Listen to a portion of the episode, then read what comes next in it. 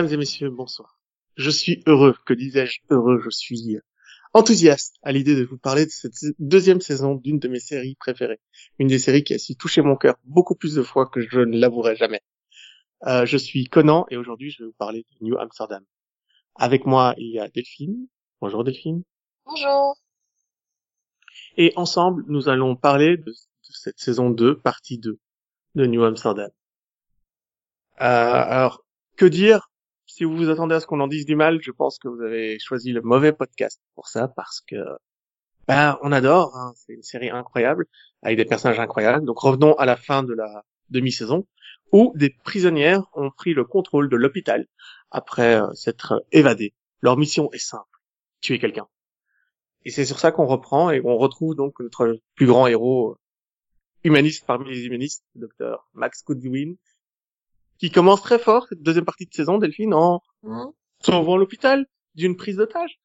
Oui, bah oui, hein, faut bien commencer quelque part. Hein. c'est oui. Bah... Bon, il se retrouve un peu, un peu par surprise au milieu de ça, quoi. Il sait pas trop euh, ce qui se passe au départ. Et puis finalement, euh, il est prêt à prendre tous les risques pour sauver les autres, quoi. Oui, tout en s'occupant toujours de sa fille qui traîne partout d'épisode en épisode. Bah, c'est c'est c'est un papa génial quoi. Oui, bah voilà, ça, ça, ça, reste un très bon docteur, un très bon humaniste et, en même temps un bon papa quoi.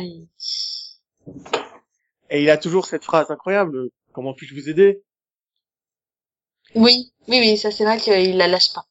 Euh, c'est vrai que du coup, bah du coup, dans cette reprise, bah il, va se retrouver avec euh, avec Hélène, d'ailleurs en particulier, à essayer de trouver un moyen de se débarrasser des prisonnières en fait, sans qu'elle tue quelqu'un. Qui va bien sûr euh, réussir à faire, puisque, en prévenant en toute la sécurité et tout ça. Et, euh, et ben petit à petit, on va voir que sa fille va vraiment gérer son quotidien de plus en plus que c'est vraiment son centre de gravité et que bah ça va ça va l'influencer beaucoup. Puisque il va se retrouver avec des décisions impossibles comme devoir couper 2 millions dans le budget. Et à un moment il veut couper euh, il veut supprimer la crèche. Et vous vous rendez compte ce que coûte la crèche par jour? Oui. mais mais non en fait il, il peut pas. Il n'y arrive pas bah non, parce que parce que de toute façon, de toute façon, au moment où il, doit prendre cette décision de couper 2 millions du, budget, euh, il va essayer de chercher toutes les solutions possibles et imaginables. Et, euh, et à chaque fois qu'il en vient à quelque chose, il se rend compte que bah non, s'il fait ça, c'est pas possible parce que parce que comment font les gens qui ont des enfants, comment lui il ferait d'ailleurs. Oui, parce que même lui, il n'a pas de solution pour lui-même à ce moment-là. C'est ça, et il n'a pas de solution de garde de lui-même. Euh, il se rend compte que bah, tous les gens qui mettent leur enfant là, pareil, n'ont pas non plus de solution. Enfin, c'est c'est un peu compliqué. Et c'est là qu'il va se rendre compte que finalement, encore une fois, il va aller chercher une solution qui est extrêmement simple. Bah, pourquoi est-ce qu'on couperait nos dépenses alors qu'on pourrait augmenter nos recettes? On va louer nos médecins. Et, et, des idées comme ça, il en aura pendant toute cette deuxième partie de saison, quoi. Euh, on a besoin d'un cœur on a besoin d'une greffe de cœur.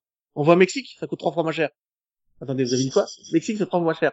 Envoyez notre client là-bas. ok oui, bah c'est ça. C'est en fait euh, la différence entre lui et la plupart, c'est que en fait il écoute les personnes concernées et les personnes euh, qui sont euh, en première ligne, tout simplement. C'est la plupart finalement des, dirigeants d'hôpitaux hein, sont souvent des, bureaucrates, sont souvent des, des ronds de cuir, hein, euh, des administratifs, des gars qui pensent que finance, finance, finance et qui qui voient pas plus loin que, que le bout de leur nez. Hein. Euh, lui, c'est un docteur déjà, donc euh, le côté médecine, il connaît. Euh, il est à l'écoute de ses collègues et surtout, il essaie d'être à l'écoute des patients. C'est un et, et c'est vrai qu'il a et il a ce problème aussi qu'il veut absolument contenter tout le monde. Ce qui est impossible, soyons honnêtes, hein, mais, mais il essaye quand même. Il essaye quand même, il essaye quand même de trouver des solutions ou au moins de trouver des compromis. Et, c'est vrai que, voilà, il te trouve des solutions. Et Roland, simplement en disant, mais arrêtez de vouloir absolument couper euh, les trucs. Pourquoi est-ce qu'on n'augmente pas les recettes de façon à compenser? Pourquoi, euh, pourquoi supprimer, quoi?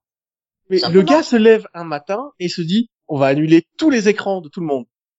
Ah ouais, ok, d'accord. Et c'est ça. Et là, il y a tout le monde qui, il y a tout le monde qui, qui, qui... d'ailleurs, c'est la panique hein, dans l'hôpital. Il y a tout le monde qui crie, euh, où sont mes écrans, c'est n'importe quoi, euh, je comprends pas, etc. Et les trois quarts, euh, les trois quarts euh, contestent en disant que c'est vraiment une idée pourrie, que c'est pas une bonne chose, etc.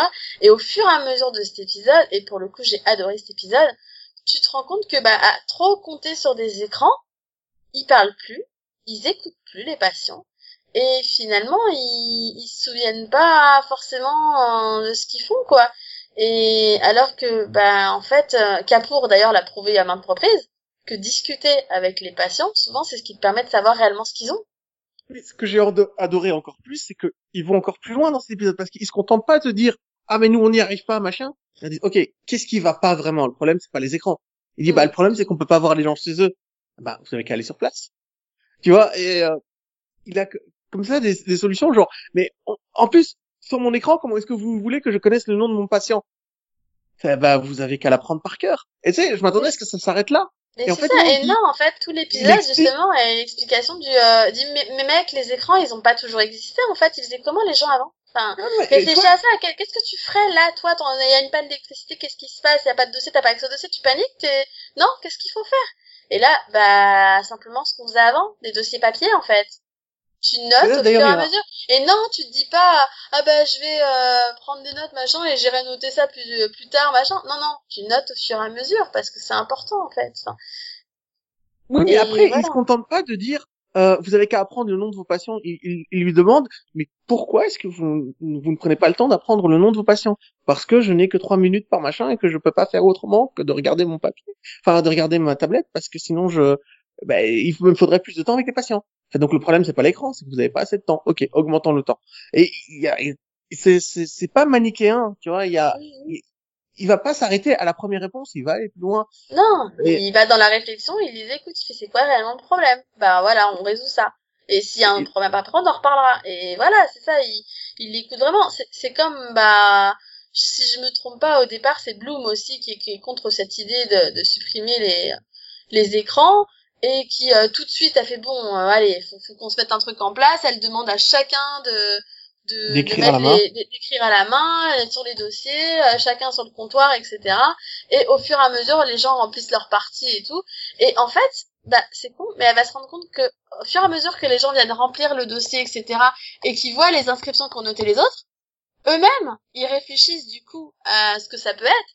Et c'est justement en finalement en rassemblant toutes ces idées-là qu'ils trouvent la solution.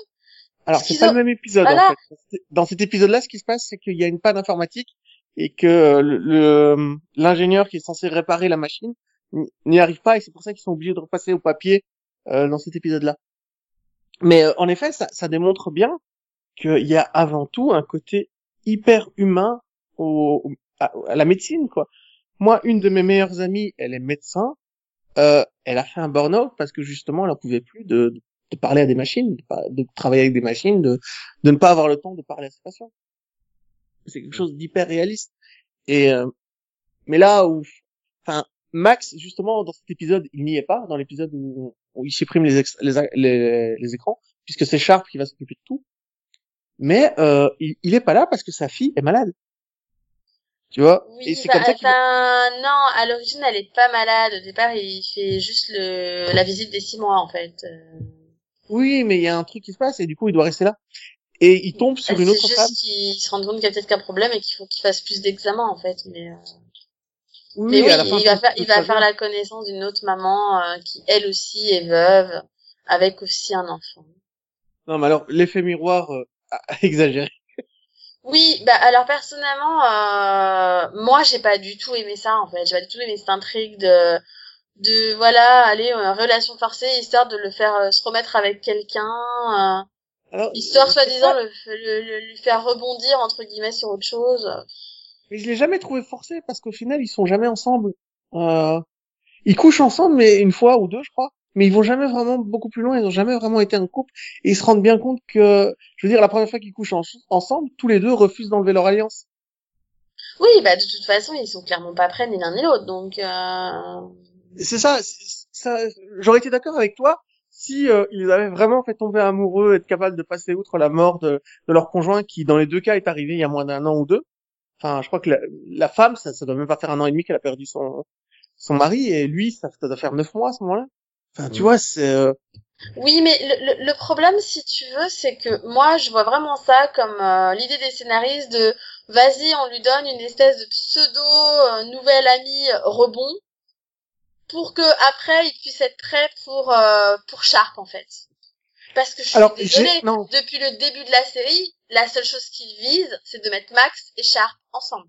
Et ça, c'est juste une évidence. Si tu l'as pas Ouais. vu, c'est que t'es aveugle. Non, non, je sais qu'ils sont, je sais qu'ils sont, l'alchimie est là et tout ça sont Voilà, donc c'est une évidence. Et du coup, voilà, moi, moi cette relation, du coup, enfin, ça m'a juste en saoulé. En fait, j'ai trouvé ça ennuyant au possible, parce que je savais que c'était juste la petite relation rebond, histoire de dire, bah, vous voyez, c'est juste la petite transition. Bah Voilà. là, on n'a pas vu la même chose parce que moi j'y ai cru à la relation, même si je sais que Sharp l'aime aussi, mais euh, moi j'y ai cru à cette relation. Donc ça m'a pas posé problème. Et j'ai trouvé que la façon dont ça se résolvait au final, où ils disaient juste euh, bon ben on se revoit, et pour moi ils vont se revoir, tu vois. Je je pense que quand ils ont, quand ils seront- Euh, on n'a pas vu la même chose à, à la fin. hein, Ils iront clairement en disant euh, que non, quoi, en fait. Ouais, mais la dernière phrase euh, j'espère te revoir à la prochaine euh, au prochain marché agricole ou un truc comme ça. Euh, oui, bah, c'est la blague parce que quand ils sont à une soirée, euh, on Oui, leur demande euh, comment ils se sont rencontrés, etc. Et ils t'inventent une- toute une histoire, euh, toute une histoire pour pas dire réellement comment ils sont rencontrés parce qu'ils s'inventent genre ils sont mariés, ils sont vraiment parents de deux enfants, genre leur vie elle est parfaite quoi. C'était plus, vraiment euh, c'était plus un côté imaginaire. Mais justement le fait de se répondre, bah, on se reverra à, à ce truc qui n'existe pas, bah voilà, c'était bien gentil, mais mais non quoi. ah, ça veut pas dire qu'un jour ils reprendront leur fantasme là où ils Ah non, non, non. Pour moi, c'était clairement, bah, c'était bien joli. On a, on a vécu un fantasme entre guillemets. On a, on a vécu une soi-disant relation qui n'a jamais réellement été une relation. Mais maintenant, on va repartir sur la réalité, en fait. Voilà. Mais c'est surtout dommage pour leurs enfants. Ils avaient l'air de s'apprécier. Oui, mais après, euh, encore heureux que des gens se mettent pas en couple juste pour des gamins, parce que sinon, ce serait la merde, en fait. Non, non, mais euh, on continue à être amis pour que les après, ils peuvent quand même continuer à être amis euh, pour, pour les enfants. Hein. Je veux dire, ça n'empêche pas. Je Hein. pense pas. Je pense pas. Moi, je pense que si, enfin, si on, si leur- leurs enfants se reverront jamais, quoi. Euh, c'est ça, c'est dommage. Enfin, Mais j'espère, moi, voilà, clairement, de toute Le façon, truc, je c'est que, pense ces que de toute façon, ça n'a jamais été la, ça n'a jamais été la personne qui lui ferait oublier sa femme de toute façon. Ou du moins qui lui ferait accepter de remplacer sa femme. Sharp est probablement la seule qui pourrait le faire. Oui, parce qu'il l'aime déjà, même si pour l'instant il est pas prêt à l'admettre. Mais ils en parlaient déjà dans les saisons précédentes avec l'épisode de la tornade, notamment, où ils montraient bien que Sharp et lui, il y avait quelque chose de vraiment... Oui, mais c'était dérangeant vu qu'il était marié et que sa femme était toujours là en fait. C'est là maintenant qu'elle est plus là, tu sais que c'est possible. Donc. Euh... Et d'ailleurs, euh, il y a, il y a, il y a énorme- enfin, c'était la saison pré- c'était la première partie de saison, mais Sharp venait chez lui pour l'aider et tout ça. Mhm. Et euh, mais le truc c'est que je comprends pas pourquoi on fait cette rupture à l'épisode 20 au final, alors qu'il en restait encore quelques-uns derrière. Euh, j'ai, euh, je sais pas, je suis. euh, Bah, déjà, euh, enfin, déjà, c'est pas l'épisode 20, parce que, officiellement, c'est l'épisode 19, je crois. Euh, oui, c'est l'épisode 19, mais du coup c'était l'épisode 20 parce qu'ils ont sauté un. Euh, Non, c'est, enfin, c'est, en tout, il y a 18 épisodes cette saison. Ah oui, pardon, c'est 19, t'as raison. Et, euh, et du coup, euh, bah, c'est, c'est, je suppose que les, soit les six derniers, elle, elle aurait encore été présente, comme tu dis, pour euh, permettre aux gamins de se voir ou quelque chose comme ça. Non, je pense que, je pense qu'ils avaient décidé de conclure cette intrigue et peut-être justement d'avancer peut-être sur une relation entre Max et Sharp, tu vois. Mais en tout cas, voilà, Sharp est un. Parce que finalement, cette deuxième partie de saison, on a quand même, on a, même s'il avait cette relation avec cette autre personne, on a vu Max et Sharp se rapprocher aussi. À chaque fois qu'ils avaient des scènes ensemble, en tout cas. mais être on se sentait- l'un l'autre. Voilà. Dire, On sentait on a un parlé, mais- rapprochement, le fait que, voilà, ils comptaient plus l'un sur l'autre aussi, c'est, Et dans Voilà. l'épisode des écrans, euh, où, ils a- où il annule les écrans, c'est Sharp qui fait tout. Hein. C'est pas, c'est pas Max qui, qui est dans les couloirs à répondre aux questions des médecins, c'est elle. C'est, et dit, elle dit, c'est exactement ce que Max aurait fait. C'est exactement ce que Max aurait fait. Et à la fin de l'épisode, quand il va la voir et qu'il lui dit, euh, tiens, mon, mon programme euh, des, des écrans s'est passé sans problème. Je suis trop content. Et qu'il et puis qu'il revient dans la piste, mais non, je sais que ça a été la galère, mais tu m'as soutenu à chaque fois. Et je suis d'accord avec toutes les décisions que tu as prises. Et euh, ouais, Sharp, finalement, le problème de Sharp, c'est qu'elle n'est plus, euh, elle n'est plus euh, directeur adjoint. Et ça, ça l'a. Euh, oui, mais c'est parce que euh, parce que elle a fait un peu comme Max en fait, soyons honnêtes. Hein. Je pense qu'elle se fait aussi beaucoup influencer par lui. elle a décidé d'écouter son cœur et ses émotions et, et finalement le côté humain plutôt que le côté logique. Euh, elle a voulu aider des personnes qui ont le cancer à, à gérer leur maladie. Voilà, en, en faisant appel à Ouais, alors que, je veux dire, dans, dans, les plans foireux de Max, si tu veux encore en parler un peu, c'est vrai que j'adore l'épisode où il traite les cancéreux mourants, où il les ramène dans l'hôpital, euh, et qui construisent une aile spéciale pour les gens en train de mourir, au lieu de les bazarder dans d'autres hôpitaux, comme ils faisaient jusqu'à maintenant. Oui, pareil. J'ai trouvé que c'était c'était vraiment violence bien infinie quoi. Et j'ai trouvé ça énorme en plus qu'ils prennent euh, une de une d'eux en tant que secrétaire. ça, je pense que c'était le meilleur choix de l'année. La petite vieille qui rembarque tout le monde. Mais c'est ça, c'est ça. Mais, et, et, en même temps, elle est super douée là-dedans, quoi. Oui, mais quand t'as la patronne de l'hôpital qui la croise, je, je vous adore. Vous restez longtemps?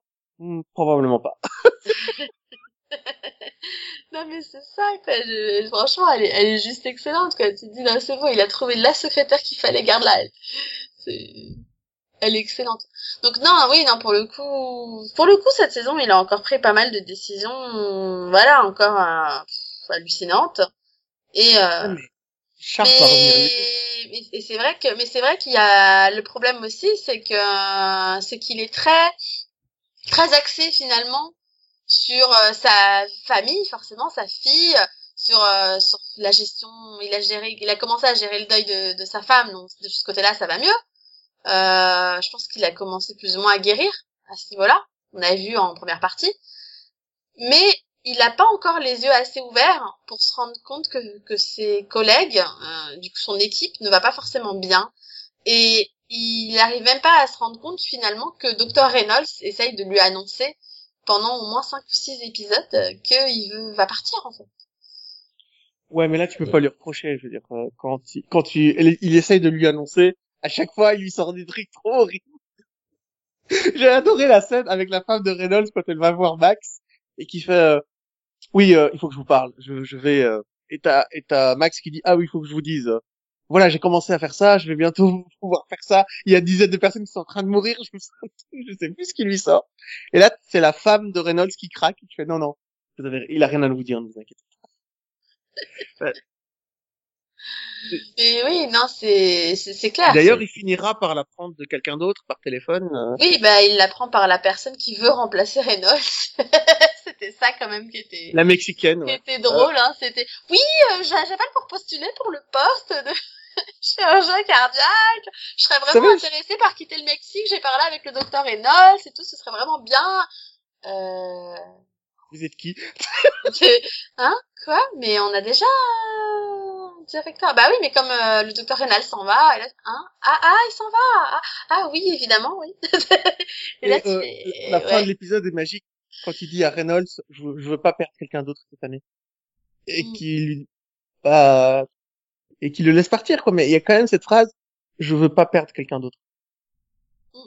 Oui, bah c'est c'est c'est triste, euh, c'est triste. C'est moi je j'ai trouvé ça très très triste en fait sur le sur le coup.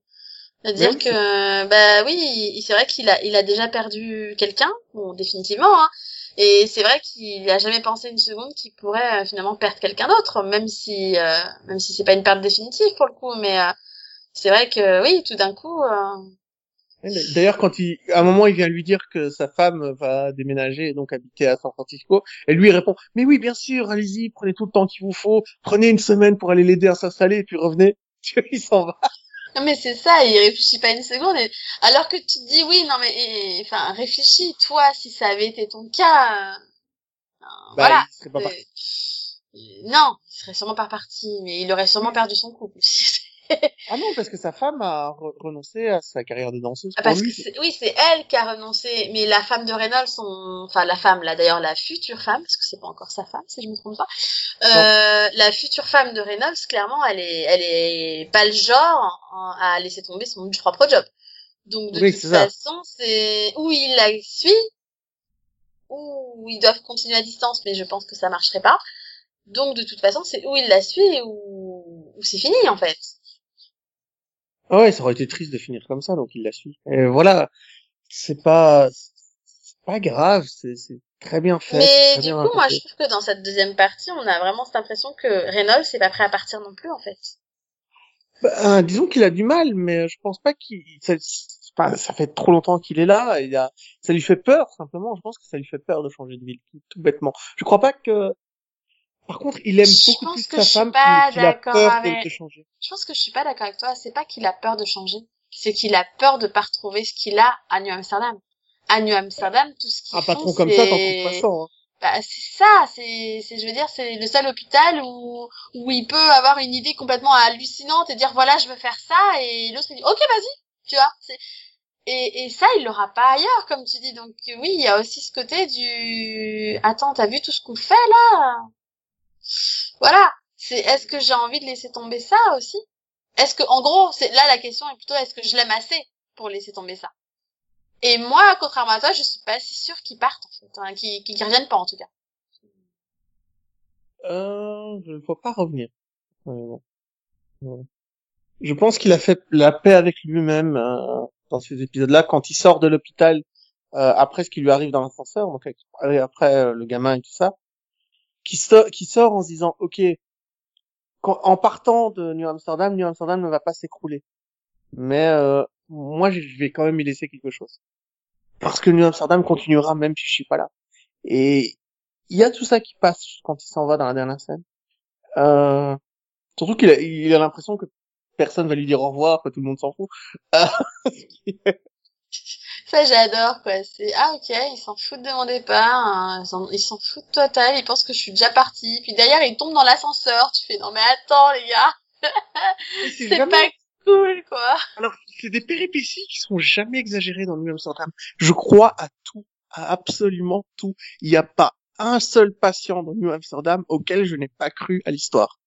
Et moi, je regarde The Good Doctor, chose que tu ne regardes pas, mais où les, les patients sont moins réels, où les docteurs sont moins réels, où leurs réactions sont abusées et où euh, tout ce qui peut mal tourner tourne mal. Là, dans New Amsterdam, c'est vrai qu'il y a énormément... T'as vraiment l'impression que c'est des fourmis qui se battent contre des géants, mais euh, tu crois en leur combat. Et euh, là, je veux dire, il, est sous un ascenseur avec un gamin blessé et t'as l'ascenseur qui lui fonce dessus et tu te dis pas, mais euh, c'est exagéré. Non, tu te dis, est-ce qu'il va s'en sortir? Non, mais le, en fait, c'est surtout que tu te dis, mais, enfin, voilà, tu, n'importe quel truc, tu te dis, ah non, mais attends, ils nous ont fait du drama pour du drama, ça, ça arriverait jamais, genre de choses. Mais l'ado à la con qui joue avec un fauteuil roulant, bien sûr que tu crois. Parce que je suis désolée, mais je suis sûre qu'il y a plein d'ados qui étaient malades qui l'ont fait en fait, tu vois. Et, et du coup, bah oui, ça passe. Et donc oui, malheureusement, c'est tombé mal parce que euh, c'est tombé sur la cage d'ascenseur qui marchait pas bien. Donc du coup, tu fais ah oui, ça craint. Ouais, tu te dis c'est pas de bol, mais tu crois. Alors que dans New mmh. dans The Doctor, euh, t'as par exemple un gamin qui c'est pas dans la série hein, c'est le genre de truc qu'ils peuvent écrire t'as un gamin qui, qui saute par exemple en, avion pour faire euh, du saut euh, en parachute et juste à ce moment-là il y a un hélicoptère qui passe et qui lui coupe les deux mains et les deux, pieds tu vois c'est euh, ouais ils sont à ce niveau-là d'exagération dans les cas ouais. Mm. Moi je crois absolument à tout ce qui se passe dans New Amsterdam et ouais la, la beauté du départ de Reynolds elle est simple mais elle est elle est belle quoi oui, bah pour le coup, le, enfin, en tout cas, son dernier épisode était très beau. Maintenant, moi, je suis pas convaincue que ce soit la dernière fois qu'on le voit. Bah, écoute, tu veux parler de qui maintenant de, de... Bah, moi, je te propose de, je propose de parler de Lauren Bloom, qui est la, la femme des urgences, mhm. qui est un personnage. Bon, déjà, c'est probablement une des plus belles actrices que j'ai vues. Je sais pas pourquoi, mais je la trouve déjà magnifique cette actrice. Il y a une espèce de bonté chez ce personnage, et on rencontre sa mère dans cette saison, dans cette partie de saison. Et sa mère n'est pas un monstre. Encore une fois, c'est c'est pas un monstre. C'est quelqu'un qui a bu toute sa vie, qui ne se souvient de absolument rien. Oui, bah c'est quelqu'un de malade, hein, parce que l'alcoolisme c'est une maladie de toute façon. Clairement, oui. C'est un vice, malade. Mais c'est quelqu'un qui a. C'est pas qu'elle est juste malade, c'est que sa maladie a eu des conséquences et que t'as pas. Enfin, que l'alcoolisme a eu des conséquences dont dont elle, elle est pas consciente Et quand, euh, enfin, la, scène, d'ailleurs, on pense à la même scène hein, quand sa, quand sa fille lui dit, euh, ouais, mais moi je vomissais sur, tu vomissais sur le tapis, et tu me tapais dessus, et moi je, j'avais volé ton alcool juste en me disant, bah si je bois un peu de ton alcool, toi t'en, t'en buvras moins. Et euh, du coup, bah j'ai, j'ai vomi sur le tapis, et tu m'as engueulé. Et, là, elle est, je pense, je crois qu'elle passe un épisode entier, enfin la mère passe un épisode entier assis euh, sur le sur un banc à attendre que sa fille veuille bien lui parler. Et il y a un moment où il lui fête son anniversaire et bah elle s'est trompée de jour, tu vois. euh, oui, bah oui, oui. Bah oui, parce qu'elle se mais mais mais alors je veux bien après moi, je t'avoue que là par contre cette intrigue moi je l'ai pas aimé parce que parce que pour moi c'est pas réaliste en fait. Je veux bien hein, que la l'alcoolisme c'est une, clairement une maladie et que ça ait des effets et tout ce que tu veux, mais de là à oublier quasiment euh, tout de ta vie, je trouve que c'est quand même une belle excuse quoi. Mais là elle a pas oublié, elle a confondu euh, la date d'anniversaire de sa deuxième fille avec la date d'anniversaire de sa première fille. Ouais, mais ça, tu, alors je sais pas, mais c'était parce que je suis une mère, hein. Mais c'est un truc que je comprends pas, en fait.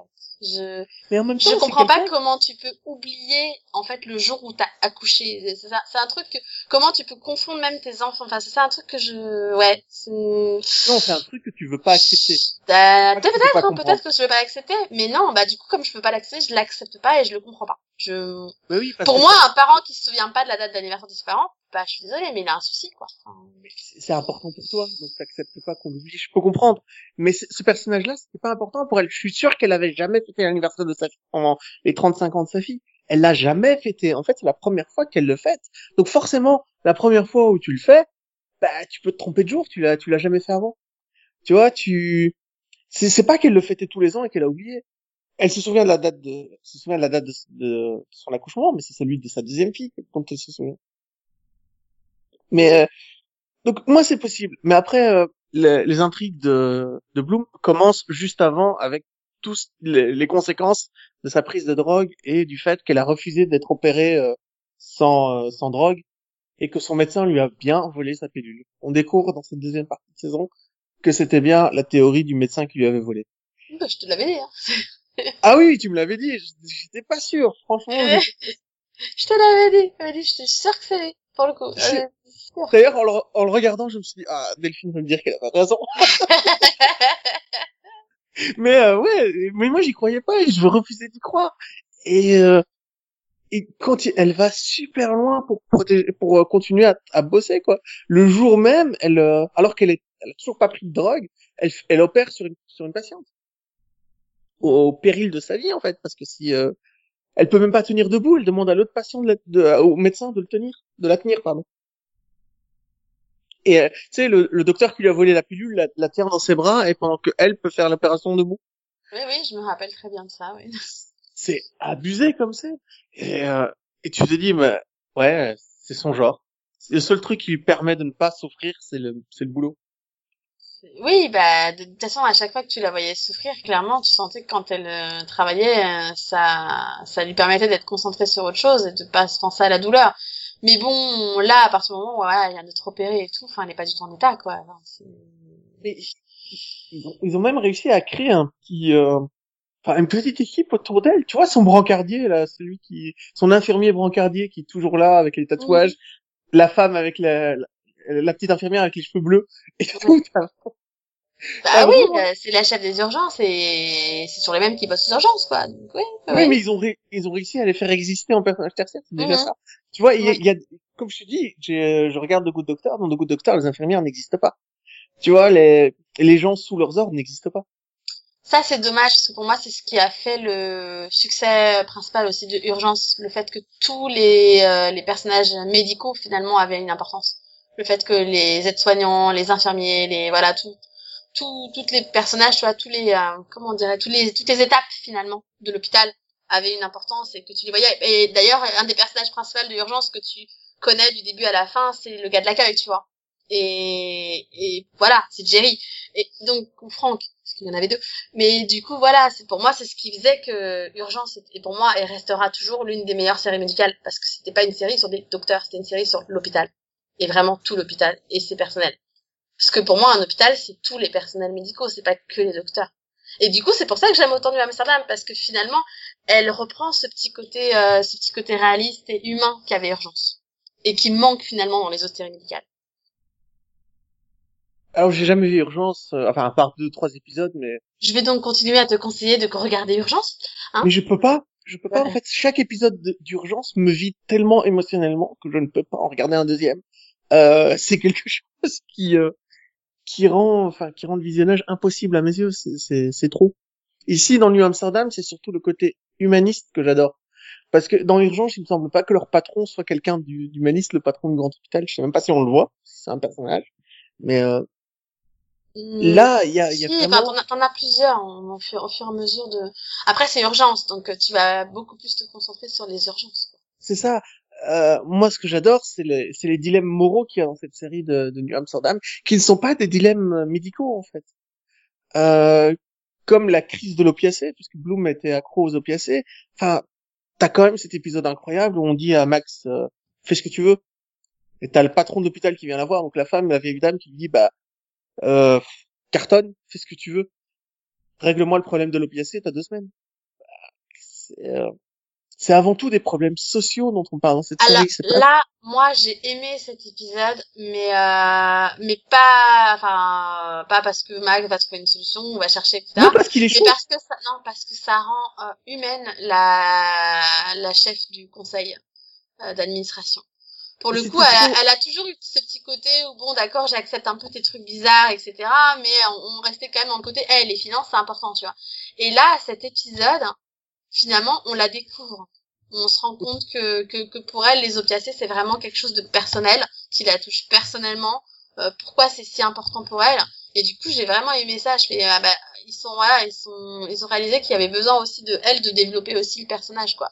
Et ça, j'ai vraiment adoré. En fait, qu'on développe que cette femme ne s'occupe pas d'une usine ou ne s'occupe d'un hôpital C'est parce que euh, elle a perdu quelqu'un euh, qui lui était cher.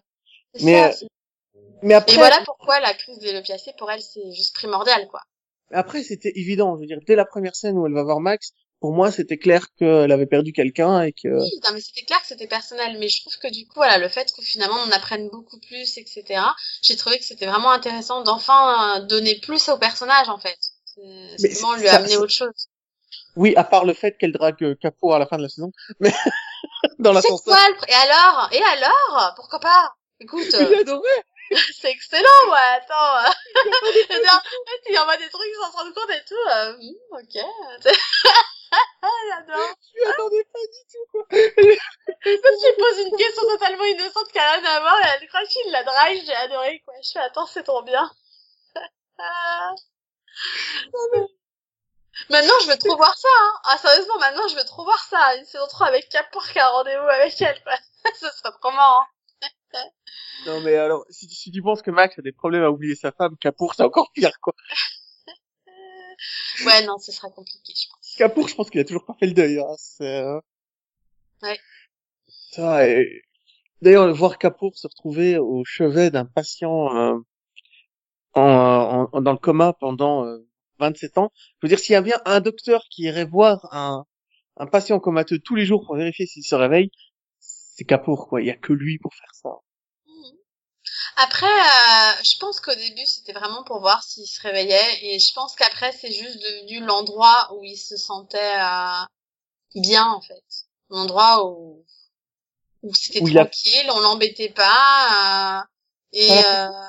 T'as l'impression que c'est là qu'il a fait la paix avec la mort de sa femme? Je pense, là où il... je pense clairement parce que finalement, finalement tout était lié pour lui. C'était en même temps et tout, donc c'est vrai que oui, je pense que, comme tu dis, c'est l'endroit euh, clairement où il faisait la paix avec la mort de sa femme. Donc, et c'est resté, je pense, toutes ces années, l'endroit où il, où quand ça allait pas, ou quand il avait besoin juste d'une pause peut-être pour réfléchir, ou peut-être pour ça à sa femme, hein, même. Tu vois, c'était l'endroit où il allait, quoi. Oui, mais ils, auraient pu aller trop loin dans l'épisode en le faisant ressusciter la personne. Mais c'est pas le but de l'épisode. Le but de l'épisode, c'est ça, c'est ça que j'ai aimé dans cet épisode justement, qu'on n'arrive pas à la fin. Oh, le gars, il sort du coma après tant d'années, miracle, etc. Comme, bah, comme les trois quarts des séries médicales l'ont déjà fait au moins une fois, hein, soyons nets. Euh, là, non, non, non. Euh, le gars, je dis non, il ne sort pas du coma et, enfin, il est parti depuis très longtemps en fait. Hein. C'est pas ça le sujet. Mais le sujet, c'est que ça fait ça fait 27 ans que bah, ça fait voilà, ça fait autant d'années que qu'il va dans sa chambre, qu'il y va tous les jours, qu'il amène des nouvelles fleurs, euh, qu'il lui raconte des, qu'il lui lit des histoires, que bah, qu'il s'en occupe finalement comme si euh, c'était un enfant limite quoi. Tu vois, c'est c'est une partie de sa vie. Et, et là, bah cette partie de sa vie, elle est finie. Mais on le voit avec le parallélisme avec la femme qui refuse de laisser son mari mourir. Kapoor est dans la même situation en fait, même s'il n'y a pas de corps, enfin même si sa, sa femme est pas dans le coma, il ne peut pas la laisser mourir en fait. Et, il peut pas la laisser partir. C'est ça, c'est il peut pas laisser partir le passé. C'est pour ça que quand il accueille Ella chez lui, euh, ah tiens, je t'ai fait, euh, je t'ai fait une petite place. Mais en fait la partie les limites comme avant ça a pas bougé. La chambre de son fils n'a pas changé. La chambre de sa femme n'a pas changé. Enfin, tout tout est resté comme sa femme l'a décoré. Parce qu'il veut pas toucher à ce qu'elle a fait en fait. Et, et, c'est là finalement où, tu te rends compte que oui non il a pas fait son deuil. Et, et il a toujours pas accepté que bah non en fait maintenant t'es seul mais pour moi, en fait, c'est le, c'est justement l'épisode avec le, quand, avec le type dans le coma, quand il parle aux enfants du type, du type dans le coma, et que les enfants disent, euh, bah, leur mère, elle a jamais vu leurs petits enfants, parce qu'elle, elle est jamais venue les voir, parce qu'elle passait toutes ses journées ici. Et lui, fait, ah, il faut peut-être que je m'occupe de mes petits enfants, moi aussi. Et là, il rentre chez lui et il vide la, la pièce de son fils. Et, euh, bah, c'est ça. Et il lui fait comprendre, il fait comprendre à Ella que non, il, voilà, il lui laisse un, un côté de chez lui et que il veut vraiment faire ça pour elle, quoi. Il veut vraiment l'accepter dans sa vie et, et il est prêt finalement à accepter qu'elle soit, qu après, complètement là dans sa vie, quoi. Et comme elle, elle le souhaite et pas comme lui le souhaite finalement.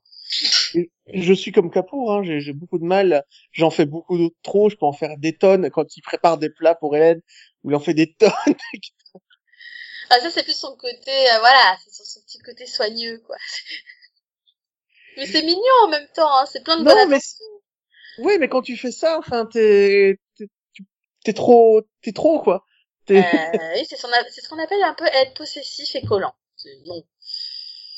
Ah, même pas, parce qu'il est pas là. c'est juste que... euh, on, on, en, on en parle, attends, on en parle faut que tu me préviennes hein, quand tu t'en vas comme ça. En fait, c'est comme si c'était limite sa fille. Tu dis, oui, elle se calmer, elle est, elle est majeure et vaccinée, la madame, elle fait ce qu'elle veut en fait. Bah, là où il va trop loin, c'est quand il met les heures à quelle heure rentre. En disant que je peux pas dormir tant que t'es pas rentré. Et là, tu comprends le calvaire que son fils a dû subir, en fait. Non, mais c'est euh... ça, quoi. Tu dis le Parce qu'il est hyper gentil, mais c'est trop, c'est trop. C'est trop. C'est trop. Clairement. Mais d'ailleurs, et... euh, là, elle, elle lui fait comprendre que c'est trop. Oui, il achète des cornflakes. Et je pense que c'est probablement l'une des seules scènes de ma vie où une boîte de cornflakes m'a ému. Et je pense. Non, mais c'est ça. Je trouve que c'est relativement, je trouve que c'est vraiment bien écrit parce que tu vois justement euh, cette volonté d'évoluer des personnages. Tu vois clairement qu'Apour, euh, clairement, bah, cette, celle-là, cette saison qui, qui d'ailleurs va parfois demander conseil à From, euh, etc., ou à Bloom, etc. C'est, bah voilà, c'est bon. Euh, clairement, il y a quelque chose que je fais pas bien là. Qu'est-ce que je dois faire hein? Qu'est-ce que, voilà, qu'est-ce qui va pas quoi? Et, et du coup, c'est là qu'il se pose des questions. Là où avant, il serait peut-être même pas posé la question en fait. Donc clairement, je pense que Max en fait a eu un impact sur chacun d'eux il les pousse à être, il les pousse à vouloir être meilleurs.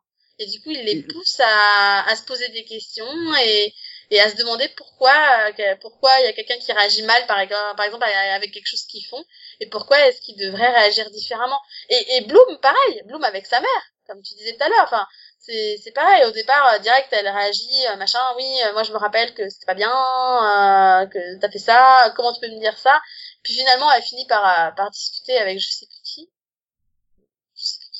mais voilà, elle finit par avoir une discussion avec quelqu'un qui lui fait comprendre que oui, mais c'était pas forcément de sa faute. Peut-être que tu devrais lui laisser une chance. Tout simplement. Ah oui, et pour toi, en fait, pas pour elle. C'est ça. Euh... Parce que la, la, personne que tu aimes n'existe pas, en fait. Enfin, n'existe, n'a jamais existé. Euh, puisque, bah, c'était une femme bourrée, elle se souvient de rien. Oui, bah euh, dans, dans sa tête, la femme que elle, elle déteste et la femme euh, dont elle a euh, énormément de mauvais souvenirs finalement, dans la tête de sa mère, elle a jamais existé parce qu'elle s'en rappelle pas. si ça se trouve, elle était persuadée d'être une magnifique mère. non, mais encore une fois, le, bah, c'est un peu le concept de beaucoup de d'alcooliques, euh, du moins de d'alcooliques qui étaient vraiment notoires, hein, euh, d'alcooliques qui sont tendance à se réveiller le matin, genre en, en ayant oublié ce qui s'est passé la veille. Bah, si toute sa vie a été comme ça, forcément, à chaque fois qu'elle a mal réagi ou qu'elle a été odieuse avec sa fille, elle s'en rappelle pas parce qu'en fait, elle se rappelait même pas de la soirée, en fait. Parce qu'elle était trop bourrée pour s'en souvenir. Maintenant, ça n'efface pas non plus tout ce qu'elle a fait. Ouais, mais ça crée une, ça a créé une femme euh, complètement Maintenant, je suis d'accord, je suis d'accord avec toi. Pour toi, elle est cette mère magnifique parce qu'elle se souvient pas d'avoir été aussi odieuse. Maintenant, normalement, quelqu'un d'alcoolique euh, qui devient sobre, normalement, souvent, il se rappelle. Comment ça Il a souvent des flashs ou. Oui, mais là, sa fille a refusé de lui parler, en fait. Donc, elle lui a jamais dit tout ça. C'est la première fois qu'il lui dit voilà ce qui s'est passé. Oui. Ah bah, c'est ça peut-être le problème, c'est que finalement, elle a passé toute sa son adolescence, son enfance et du coup son bah voilà une partie de son sa vie adulte à détester sa mère sans jamais lui dire pourquoi. Et, alors que peut-être qu'elle aurait peut-être pu changer et s'améliorer avant si elle avait su pourquoi. Alors que Bloom est blindée de fric quoi. Elle, reçoit tous les X temps euh, des dividendes de, de montants astronomiques elle dit à son ami le brancardier là, euh, ben, t'as même pas envie de savoir combien d'argent j'ai reçu ce mois-ci quoi. C'est indécent. Et euh, elle, euh, c'est l'épisode où elle s'occupe d'un d'un sans d'un d'un vieux monsieur qui a pas reçu qui a pas reçu à manger, qui est en et euh, elle appelle le service d'aide, l'association qui qui aide les vieux, et elle demande il est quel numéro sur la liste pour recevoir un repas? Euh, je sais plus, elle lui donne un chiffre. Et puis fait, hmm, ça coûterait combien pour que les 662 avant lui reçoivent euh, l'argent, reçoivent euh, soient admis dans le programme? Autant d'argent. Et donc elle a envoyé tout son fric à ce, groupe-là, quoi, mmh. qui, qui fait des plats préparés pour les petits vieux. C'est ça, juste pour que son patient soit admis. Et c'est euh, c'est là que tu te rends compte qu'en fait, bon, je, je vais peut-être revoir la saison, la série à un moment ou à un autre, mais au lieu de compter combien de fois Max dit dans la série comment je peux vous aider, je vais plutôt compter combien de fois les personnages secondaires disent ah c'est ça que Max aurait voulu, c'est ça que Max veut, c'est ça que Max aurait fait. Oui, parce qu'au final, je trouve, en, particulier cette deuxième partie de saison, que Max finalement n'est plus au devant de la scène. On le voit beaucoup moins. Euh, il est plus vraiment euh, là devant et finalement on laisse plus de place aux autres personnages et on voit eux-mêmes ce qu'ils sont prêts à faire et leur évolution mais ils ont tous pris cette, philosophie. Et je crois qu'il y a un des personnages qui, euh, soit il est viré, soit il est renvoyé parce que bah, il travaille pas comme Max voudrait qu'on travaille, quoi. tu sais, c'est l'assistante de Sharp. Euh, ouais. euh, Castro? La femme, oui, qui a qui a truqué son son, son test, qui a truqué oui, bah, bah déjà déjà pour commencer, elle avait quand même obtenu le, le job de de Hélène Sharp du coup de façon un peu douteuse hein. Depuis le début enfin depuis le début elle est assez particulière. Donc euh, pour le enfin pour le coup je pense que depuis le début on sait qu'elle a un, fond euh, pas très euh, agréable. D'ailleurs depuis le début elle voulait juste avoir le job de Sharp. Pour mener son elle l'a eu mais euh, son petit truc. Bah, le problème c'est que là on commence à se rendre compte c'est quand elle elle commence à voir au moment où elle est censée faire les essais là euh, et qu'elle se rend compte que bah, les trois quarts des patients euh, de, de ses collègues et elle n'ont pas été pris et elle dit mais attends son, son essai il est bizarre tous les patients ils viennent déjà c'est que des siens quasiment. Et euh, les trois quarts ou les autres euh, nouveaux bah en fait elle les a pris ailleurs mais c'est pas il y en a aucun quasiment qui était dans ceux de de Sharp ou, de, des collègues de New Amsterdam finalement. Déjà elle, elle commence à voilà elle commence à trouver ça bizarre après elle va voir qu'il y a plusieurs de, des patients qu'elle traitait avant qui sont malades et de plus en plus malades en fait ils sont vraiment pas bien oui, elle avait grossi les tumeurs pour faire croire que son médicament était plus efficace. C'est ça, elle a, elle a, elle a, elle a faussé totalement les résultats, quoi. Et, mais, mais du coup, euh, et, mais du coup, Hélène va très très loin finalement pour prouver euh, ce qu'elle a fait, quoi. Ouais, elle, elle détruit le concept de double aveugle en mélangeant les, euh, mmh. les, les, les sacs de médicaments enfin en changeant les étiquettes dessus. donc au lieu que les gens, euh, que, que, ceux qui sont dans l'étude, qui sont, qui devaient recevoir un placebo, un placebo, reçoivent le médicament officiel et donc, ben l'étude est foutue. Oui. C'est ça. Elle, comme elle n'arrive pas à faire entendre raison aux personnes en disant qu'il y a quelque chose de pas net, etc. Ben, elle décide de truquer euh, totalement l'étude pour euh, pour qu'elle soit obligée finalement de de l'arrêter quoi ce qu'elle fait. Et du coup, euh, bah, elle retrouve son poste, l'autre. Ouais. Tant mieux. Oui, bah. Tant mieux, tant mieux. Moi, Sharp, euh, je pense qu'elle est jamais aussi efficace que quand elle seconde Max, et donc c'est euh, c'est parfait, quoi. Bah, non, mais surtout qu'elle elle avait perdu son poste pour des raisons bon logiques, hein, mais mais bon, Enfin, c'était pas très finalement de la, punir parce qu'elle avait été humaine, c'était un peu dégueulasse quoi. Eh, mais euh, c'est c'est comme ça dans les hôpitaux d'aujourd'hui. mais heureusement, tu vois, ok, on soigne pas seulement le corps à New Amsterdam, on soigne aussi l'esprit. Et euh, donc voilà, le docteur Foggy quoi, Figgy pardon. Iggy. Iggy. C'est From. Je pense que t'as as fait un mix entre Iggy et, et, et From, d'où le film. La, la dyslexie, c'est dégueulasse. Hein. Mais euh... non, mais oui.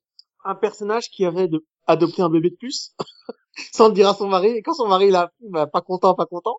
Oui, on avait parlé en première partie en disant que clairement, euh, fallait pas trop s'attendre à ce que le mari soit heureux. Hein. Et en fait, le, le mari s'est barré, quoi.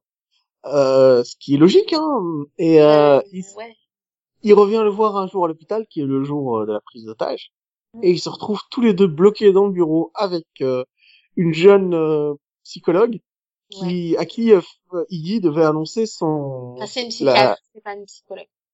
C'est pas la même chose. Ah, c'est c'est un, un psychiatre? Oui, c'est un psychiatre. Et, euh, et ben, il doit lui annoncer qu'elle a raté son test et que, enfin, son internat, je crois, c'est l'équivalent d'un internat pour euh, psy.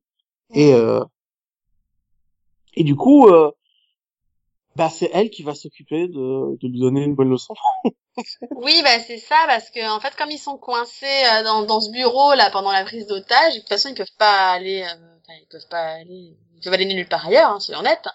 Euh, ben du coup, comme elle remarque qu'il y a des problèmes de couple clair clair entre From et son mari, on profite pour faire une espèce de petite thérapie de couple, hein, en même temps pour pour qu'ils discutent. Et c'est là qu'elle met en avant le fait que que en fait en adoptant cet enfant, euh, enfin il le fait pas vraiment parce qu'il voulait adopter un enfant, il le fait parce qu'il comble un vide, parce que parce qu'il il, se voit bien que comme euh, que, que comme euh, que quand il fait quelque chose de bien en fait, hein, parce qu'il s'estime pas du tout, il ne s'aime pas. Et, et que du coup, quand il adopte un enfant, il fait quelque chose de bien et que du coup, ça le fait sentir bien c'est court peut-être, mais du coup ça le fait sentir bien et, et c'est peut-être le seul moment où il se sent bien. Il je crois que ça se sent pas. Et. Ça, c'est pas que ça le fait sentir bien, ça le fait juste exister et il a peur. Exister et puis euh, il dit aussi à son mari que pour lui il est trop bien pour lui, que il, voilà il comprend pas que en fait en fait on comprend clairement qu'il a même peur qu'il le quitte un jour parce que il comprend pas ce qu'il fait avec lui quoi, parce qu'il s'estime pas, il ne s'aime pas lui-même tout simplement. Il a un vrai problème de dégoût de lui-même. Et du coup, c'est vraiment... une haine profonde. Ah, mais euh, oui. Le gars ne croit qu'il ait que les bonnes actions qu'il fait et que si il arrête de faire des bonnes actions, bah, il arrêtera d'exister. C'est ça. C'est quand même puissant. Mais du coup, c'est ça. Et du coup, euh, bah, clairement, grâce à cette thérapie, voilà, on met en avant que il y a un petit problème euh, thérapeutique à ce niveau-là, quoi. C'est, en fait, il aurait besoin d'être suivi par un psy, quoi. Clairement, c'est lui-même. Hein. je crois qu'à la fin de l'épisode, la, la, jeune femme psy lui dit, ben vous avez une psychose, vous avez un oui, vous, oui. vous, êtes un psychotique, euh, ça c'est ah, non, je crois que c'est sociopathe qu'elle dit. Il me semble que c'est. Elle fait que vous avez des tendances sociopathiques en fait, parce que euh, vous vous définissez que par vous-même et que vous laissez des choses euh, insignifiantes vous définir. Hmm. Et, qu'est-ce qu'il fait? Ben, il commence à jeter la nourriture de son bureau. Et, et à partir de cet épisode-là, il va commencer à perdre du poids.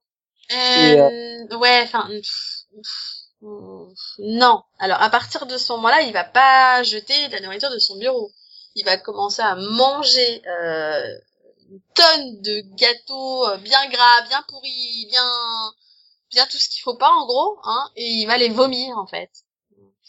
Oui, et, il va, en, et, il va en jeter une bonne partie aussi, je suis d'accord, mais c'est ça le truc, c'est que pour moi, il en dépose, il en jetait 10, il en mangeait un. Ce que je me dis, bah, c'est un bon ratio.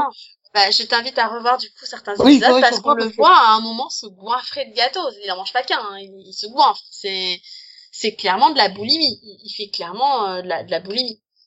Il y a un vrai souci. Et en fait, il maigrit. Il maigrit pas parce qu'il fait un régime, comme tu le penses. Hein. Non, non, il maigrit parce qu'il se fait vomir. C'est de l'anorexie, hein. c'est pas de la boulimie. Quand tu te fais vomir, c'est de l'anorexie.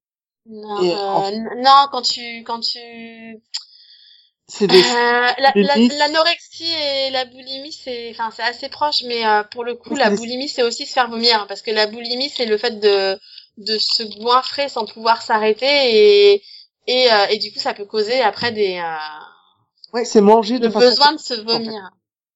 Et il mange de façon il mange de façon de, de façon psychotique. À un moment tu le vois carrément prendre limite le contenu du tiroir quoi.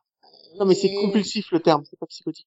Mais oui, c'est ça. Et il mange et puis il vomit. Et c'est c'est souvent décrit comme ça. Hein. une suite, une, une euh, un, cercle vicieux de boulimie, anorexie, boulimie, anorexie. Tu manges, tu manges, tu manges, tu vomis, tu vomis, tu vomis, et euh, tu continues comme ça. Et ce qui, moi, ce qui me fait peur en fait, c'est que les autres, du coup, lui disent, bah, t'as l'air d'avoir meilleure mine, t'as l'air d'aller mieux, t'as l'air d'être plus, de plus sain et tout. C'est ça qui est dangereux en fait chez un, anorexique, c'est que les gens se rendent compte qu'il maigrit. Et du coup, bah, ça renforce. Euh, bah, en fait, le problème, c'est qu'on a affaire à un, enfin, on a affaire à un personnage qui est en surpoids. Donc forcément, quand il perd du poids, les gens ils vont se considérer que bah ça va, bah il a décidé de se mettre au régime, il perd du poids, tout va bien quoi. C'est sauf que bah non en fait parce que mentalement ça va pas bien. Oui, il y a des signes de ça, mais ils sont plutôt difficiles à trouver. Euh, enfin, voir que l'émail des dents est usé, par exemple, parce que tu vomis et que c'est de l'acide gastrique et que ça t'abîme les dents, c'est quelque chose qui est assez difficile à repérer pour un novice. Et euh, même pour un professionnel, c'est quelque chose que tu vois pas tout de suite parce que ça c'est bien caché. Mais voilà, là, du coup, on est clairement, enfin, on est clairement, c'est de la boulimie, on appelle ça voilà la boulimie vomitive. C'est ça que je cherchais. C'est de la boulimie vomitive parce qu'il se fait vomir derrière. Mais et clairement, ça, c'est lié aussi à son dégoût de soi-même. Parce que c'est ce que ça provoque en fait. Le, au moment où il a sa crise de boulimie, de toute façon, derrière, il va avoir ce sentiment voilà de dégoût envers lui-même qui va le pousser à vomir. Voilà. Mais tant qu'il se fera pas suivre par un psy, il ira pas mieux en fait. Il va, comme tu dis, il va peut-être continuer à perdre du poids, hein, mais jusqu'à jusqu'à aller peut-être très mal en fait. Et mais en tout cas, ça m'a pas empêché dans les derniers épisodes de... parce que moi je me suis pas rendu compte de ça. On en a discuté avant le mini-pod et tu as, as, parfaitement raison. Il s'est certainement fait vomir, mais j'ai dû rater la, la scène. Euh, je, je vais regarder ailleurs, je fasse attention. Et euh, le truc, c'est qu'il reste de, de bons conseils pour les autres quand même. Ça reste, euh, ça reste un personnage positif dans tout ça quand même. Oui, ah mais mais mais malgré tout, ça reste un personnage que justement, je, je, je au contraire, je trouve que ça rend aussi le personnage euh, d'autant plus intéressant parce que parce qu'encore une fois, bah, c'est rare finalement de traiter euh, le problème de la boulimie qui est un réel problème. Hein. Il y a beaucoup de gens qui ont ce problème euh, alimentaire. Oui, C'est et malheureusement ça touche énormément d'adolescents d'ailleurs. Euh, personnellement, j'ai quelqu'un a eu des problèmes de troubles alimentaires. Donc je, je sais que ça, ça peut te bouffer vraiment euh, enfin le, le, surpoids pour moi doit être traité aussi dans, dans les séries parce que ça fait partie aussi de la vie de beaucoup de personnes. Et et, et ça fait partie et, et ça peut causer bah non mais c'est mais voilà mais ça ça peut causer aussi euh, voilà il y a des gens qui vont être en surpoids et qui vont très bien le vivre et ils vont très bien vivre avec eux-mêmes et, et, ça va être super pour eux et, et, tant mieux pour eux. Et franchement je trouve ça génial. Il y en a d'autres qui le vivent pas bien mais vraiment pas bien et et qui feront tout justement pour euh, bah pour réussir à perdre du poids et en faisant pas forcément les bonnes choses quoi. Et c'est vrai que c'est une prise de contrôle sur la seule chose que tu peux contrôler ton poids. Quand même pas parce que parce que alors je bah voilà moi pour le coup je suis quelqu'un qui est en surpoids Et non, le poids, tu le contrôles pas, justement. C'est quelque chose qui est très dur à contrôler. Non, mais chez les anorexiques, comme ils arrêtent de manger complètement, qu'ils se font vomir et tout, bah, le poids va forcément diminuer. Mais parce que c'est leur seule prise de contrôle, quoi. Euh, pour les anorexiques, c'est ça. Pour les boulimiques, c'est un vide en eux, ils se sentent vides, et ils essaient de le combler avec de la nourriture. Oui, euh... anorexique c'est plus compliqué parce que souvent c'est des personnes qui sont pas en surpoids. Hein. C'est voilà, c'est des personnes qui ont qui sont plutôt minces, mais qui aiment pas ce que le miroir reflète en fait. Ouais, c'est leur image qui est faussée. Et, voilà, elles aiment pas leur image. Elles voient pas, elles voient pas ce qu'elles sont réellement. Elles voient autre chose en fait. Et elles aiment pas, voilà. Elles oui d'ailleurs, hein, parce qu'il y a aussi des garçons qui sont anorexiques. Enfin voilà, voilà, les personnes, ça ne voient pas ce qu'elles, qu'elles, en fait, elles voient pas l'image réelle d'elles-mêmes voient autre chose qui leur plaît pas et qui les pousse du coup à... Mais euh, du coup, comme je le disais, ça n'empêche pas que c'est un personnage qui a quand même euh, de très bons aspects quand il va se retrouver dans cette école avec cette histoire d'enfants qui décide, une école qui décide de faire des tests pour euh, préparer les enfants à des fusillades. Mais on les prévient pas avant parce que ça fait partie de l'exercice. Et euh, du coup, absolument tous les enfants de cette école qui étaient présents le jour du test euh, font des euh, font des, des, des symptômes de, de post-traumatique quoi des symptômes euh, il manque un mot. Euh, bah, ils font comme un PTSD quoi c'est oui c'est PTSD le, stress euh, le stress post-traumatique. ouais c'est stress post-traumatique voilà c'est stress qui me manque. Et euh, c'est vrai que euh, qui a eu la putain d'idée de faire des, euh, des exercices de shoot dans une école en plus en rajoutant la petite cerise sur le gâteau, une des élèves qui se fait tirer dessus à bout portant pendant l'exercice. Alors, oui, c'est à blanc. En fait, c'est ça le problème, c'est que malheureusement le côté exercice, euh, catastrophe, fusillade, tout ça, avec les attentats et puis bon, voilà, on peut parler en, Europe, hein, par exemple, avec les attentats, c'est un peu devenu aussi un truc obligatoire. T'as, t'as, tous les ans dans les écoles, t'as ces, cette espèce d'exercice, tu sais, euh, de, de, de, trucs plus ou moins réels, euh, etc. Mais on va pas aller aussi loin que là. Là, le problème, c'est qu'on est aux États-Unis, aux États-Unis où il y a des fusillades très souvent, malheureusement, hein, dû au fait que le port d'armes n'est pas très réglementé et que donc euh, n'importe qui peut s'acheter une arme, quasiment. Euh, du coup, forcément les fusillades sont beaucoup plus euh, comment dire c'est presque devenu une norme là-bas chez eux c'est triste à dire, hein. mais euh, mais mais c'est euh, devenu très souvent. Du coup ils sont obligés de faire ces exercices peut-être plus finalement régulièrement que chez nous par exemple. Mais oui comme tu dis qui a l'idée d'intégrer au milieu de cet exercice de fusillade euh, alors que, alors qu'encore une fois, les élèves ne sont pas au courant que c'est un exercice, donc pensent que c'est, ne sont pas au pensent que, voilà, pensent que c'est réel. Qui a l'idée de faire semblant de tuer quelqu'un au milieu de cette fusillade Là, non, là, je suis désolée, ça, c'est forcément, ça va traumatiser les gosses.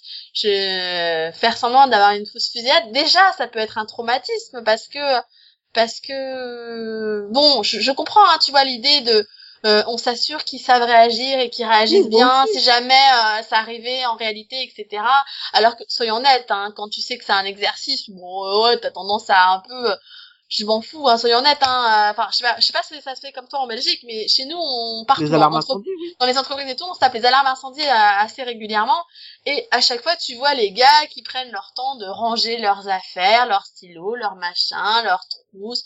Vas-y que je range mes affaires, que je prends mon sac, que je m'habille. Trois heures après, le gars, il est toujours dans la classe, tu vois. ça a toujours été comme ça. Parce qu'encore une fois, tu sais que c'est un exercice, donc il n'y a pas d'incendie, donc on s'en fout, tu vois. Et, et les trois quarts des gens réagissent comme ça. Et c'est malheureux. Mais c'est vrai. Donc c'est vrai que c'est nécessaire finalement de faire des, des faux exercices euh, en, en, prévenant pas que c'est des exercices, parce que c'est le seul moyen de voir si les gens sont prêts à réagir. Si malheureusement si ce genre de choses arriverait en vrai. Maintenant je suis d'accord avec. Euh, Maintenant je suis d'accord avec toi, mais comment tu peux penser que c'est une bonne idée de faire une fausse mort au milieu de ça? Parce que nous, moi, moi, je suis prof comme tu le sais, et c'est vrai que bah, les alarmes incendie, on en a eu plusieurs. On en a en Belgique, c'est deux obligatoires par an d'exercice, mmh. obligatoire. Après, euh, cette année, on a eu une fuite de gaz et un incendie dans mon école, puisque c'est une école professionnelle où ils apprennent la mécanique euh, et euh, des métiers ou des, des cuisines, de la cuisine, etc. Donc c'est des métiers où on a des fours, on a des, des machines énormes, donc qui, peuvent exploser et tout ça. Donc ouais. Du coup, on s'est retrouvé avec une fuite de gaz cette année et une explosion au, en mécanique dans le garage. Ouais. Mais à ce moment-là, bah, tu, Mais du coup, vous saviez que c'était un exercice ou c'est pareil, ça a été fait euh, sans prévenir. Les, euh... les profs sont pas au courant des exercices. Donc le jour où ça a vraiment eu lieu, on a eu la fuite de gaz, par exemple, ben, on est tous sortis comme on le fait, mais quand on fait un exercice, on demande aux élèves de tout laisser, de sortir. Quoi. On, les, on leur interdit de, de, de ranger leur bic. C'est juste la seule obligation, c'est que le prof doit fermer la porte à clé et partir. Oui, bah oui. Mais, mais tu sais, c'est pareil chez nous, hein. Mais moi, je me souviens très bien quand j'étais au collège et au lycée, t'avais quand même la plupart des gens qui continuaient de ranger leurs affaires, hein. non, mais ceux-là, ils sont punis. Enfin, en tout cas, dans, en, Alors, je, pense que je pense que ça, enfin, j'ose espérer, hein, faudrait demander à, à nos amis profs en France euh, si euh, si c'est plus catégorique, mais en tout cas, à l'époque, dans les années 90, je suis désolée, mais pas dire que les profs étaient beaucoup euh, allez on se dépêche tu vois c'était un peu oh bah attends moi aussi je prends mon manteau moi aussi je prends mon ah sac quoi. Donc euh, dans certaines écoles où je l'ai fait on était chronométré tu vois on, on rigolait pas avec ça donc même pendant les exercices on était chronométré mais en tout cas, je, je, peux te dire que je me souviens très bien pour le coup que, que ce soit au collège ou au lycée, à chaque fois qu'il y a eu une alarme incendie au j'avais toujours mon sac. Je suis jamais sortie sans mes affaires. ça, c'est clair et net. Donc, euh... et les trois quarts, c'était pareil. Donc, il y a toujours eu cet abcès-là du limite, tu laisses le temps aux gens de ranger leurs affaires, quoi. Non, mais réfléchis bien, je veux dire, mourir euh, brûlé à cause d'un cahier, ça valait vraiment la peine. Euh, et si t'avais autre chose dans ton sac, c'est que ça ne devait pas mais être oui, Mais, mais parce qu'encore une fois, nous, à l'époque, on savait que c'était des exercices. Mais euh... C'était pas une surprise. Mais là, dans cet épisode, c'est super bien expliqué, super bien démontré, et la scène de fin où il réunit tout le monde dans le gymnase est une mais vraiment une euh, un chef-d'œuvre de, réalisation, une histoire simple, efficace, basique, mais réussie. Euh, où il demande aux élèves est-ce que vous avez déjà eu peur? Venez de ce côté-ci. Est-ce que vous avez déjà euh, est-ce que vous avez des est-ce que vous avez déjà tremblé euh, en, pensant à l'accident? Est-ce que vous avez pleuré en pensant à l'accident? Oui, j'ai beaucoup aimé la façon dont il fait ça parce que tu te rends compte que les trois quarts, en fait, qu'ils étaient tous traumatisés, mais qu'il y a personne qui osait le dire. Et, euh, et en fait, ils, étaient, ils avaient tous été traumatisés par ce qui s'était passé, quoi. Mais au début, l'exercice, l'épisode, moi, m'avait vraiment fait un peu rire au début parce qu'il disait, euh, il va voir le, petit gamine, la gamine lui dit, ben, j'ai j'ai vu euh, mon ami se faire descendre. Et il va, il va engueuler les parents. Tu sais, Pourquoi est-ce que vous m'avez pas dit qu'elle était dans, qu'elle, qu'elle a fait, qu'elle s'est retrouvée dans une fusillade à l'école? Euh, Bah non. il est là. Non, non, non. Je vous assure que Moi, je pensais qu'on allait partir sur un épisode avec un enfant mythomane ou un enfant qui, qui est en pleine psychose, qui s'imagine des trucs. Puis tu te rends compte de la vérité, mais ça fait froid dans le dos, putain. Euh, euh, c'est flippant, en fait. En... Ils se rendent pas, en fait, tu c'est, en fait, c'est ça qui est triste, c'est que finalement, tu te rends pas compte que, en faisant quelque chose de, bah, du coup, de naturel, qui est devenu la norme dans les écoles, etc., bah, tu peux te retrouver à traumatiser, finalement, euh, une tonne d'étudiants, quoi. Et encore, toi, t'as pas vu South Park saison 23, où, en fait, pendant tous les épisodes, à chaque épisode, toutes les 4 ou 6 minutes, t'as une info à la télé dans South Park qui dit un enfant s'est fait tirer dessus à l'école. Tu vois, et ils font même plus attention, c'est même pas le cœur de l'épisode, c'est juste euh, en arrière-fond, comme ça, pendant toute la saison. Ils comptent les élèves qui se font tuer à l'école. Et apparemment, c'est un vrai problème de société aux États-Unis. Et encore une fois, partir d'une série sur l'hôpital, euh, sur un hôpital public, et en arriver à te dénoncer ce système-là, enfin cette idée-là, chapeau. Et vraiment en le faisant de façon tellement organique que j'imagine pas cet épisode être fait par aucune autre série que par celle-ci, quoi. Donc euh, oui, c'est c'est parfait. Et moi, enfin, du coup, euh, Iggy à la fin de la saison, enfin, ça a pas beaucoup évolué. Son son mari est pas au courant de sa, ses problèmes de boulimie. Euh, bah, non, parce que à parce ce moment-là, il reste euh, parce qu'en fait, en fait, c'est ça le truc, c'est qu'il continue, euh, il continue malgré tout à, à faire son travail, hein, donc euh, ça l'empêche pas de travailler non plus. Et finalement, son problème de, de boulimie, pour moi, est malgré tout en arrière-plan parce que finalement euh, finalement c'est pas ce qu'il définit non plus dans les épisodes quoi. Donc euh... non, mais je euh, suppose que dans les trois derniers à un moment ou un autre ça aurait explosé quelqu'un s'en sera rendu compte. Là bah, je pense que oui je pense que le problème c'est qu'on a été interrompu euh, avant la fin de la saison de toute façon. Donc de... oui clairement je pense que c'est pas ce qui était prévu pour le personnage pour la pour le final en tout cas pour lui. Euh, parce qu'il y a, y, a, y a eu d'autres épisodes. Enfin, je veux dire, hein, pour le coup, là, tu parles de l'épisode de, de la fausse fusillade. Moi, j'ai pas mal aimé aussi l'épisode où il est censé, euh, où il, où il, il, enfin, merde, je vais y arriver. Il est le psy d'un couple, euh, donc fiancé, qui vient de découvrir qu'ils étaient liés.